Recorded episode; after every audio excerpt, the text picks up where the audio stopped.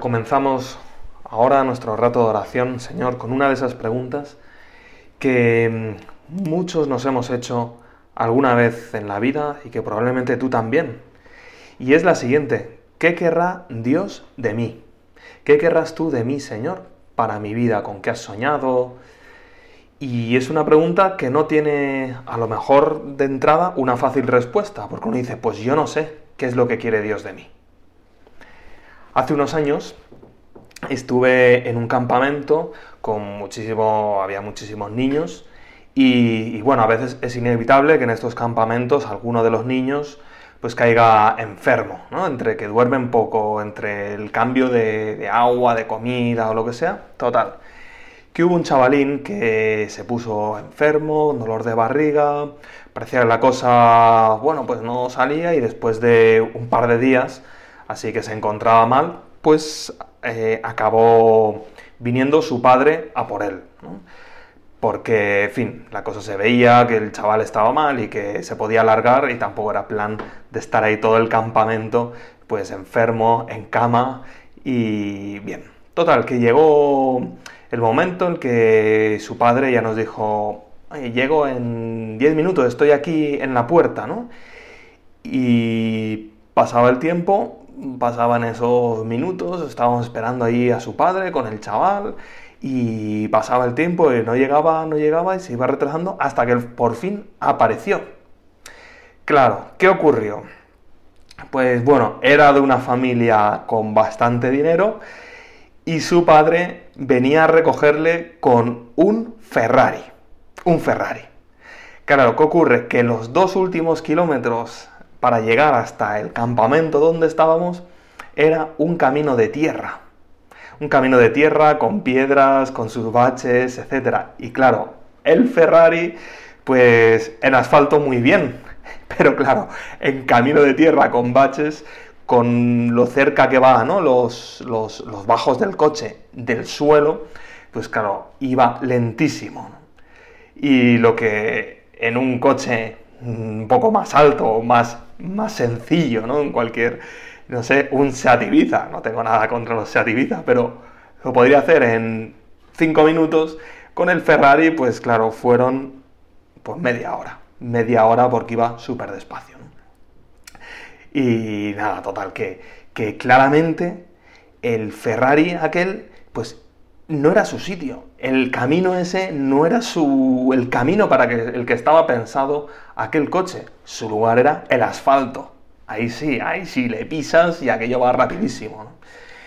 Y, y nada, la verdad es que tenían varios coches y el padre me dijo, bueno, si llego a saber que está este camino de tierra, hubiera venido con el todoterreno. Bueno, pues sí, la verdad es que sí, para recorrer un camino de tierra y con baches, mucho mejor un todoterreno. Bien, la vocación.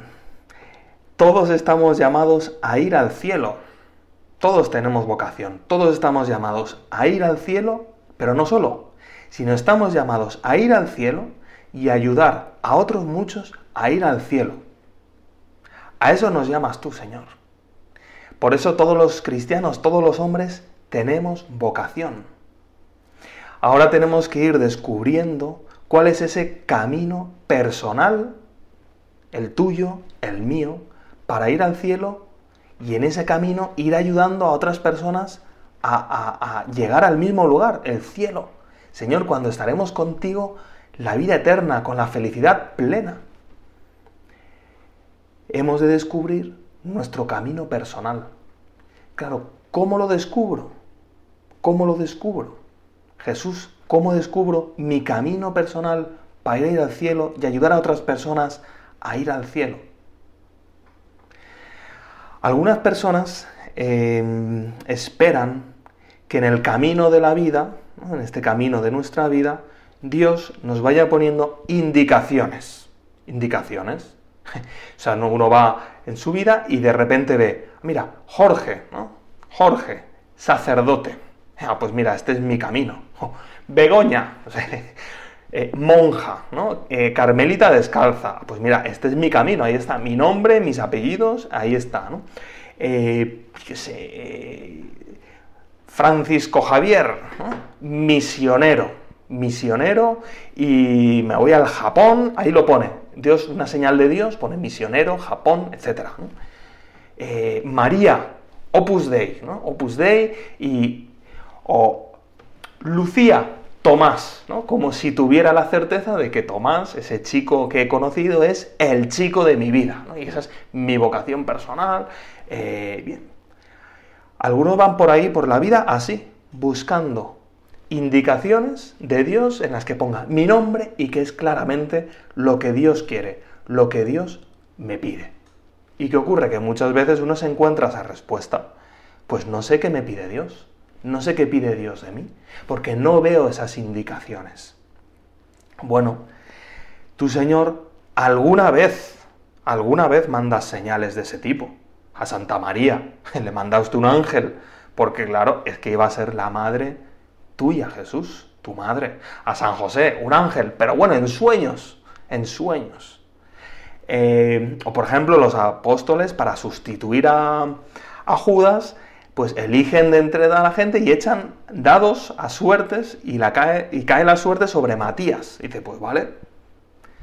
Pero no es lo normal. Lo normal no es que el Señor ponga indicaciones ahí con tu nombre y exactamente qué es lo que quiere. Porque Dios, tu Señor, nos amas. Nos amas y quieres que seamos libres verdaderamente. Y quieres que elijamos nuestra historia con libertad, por amor a ti.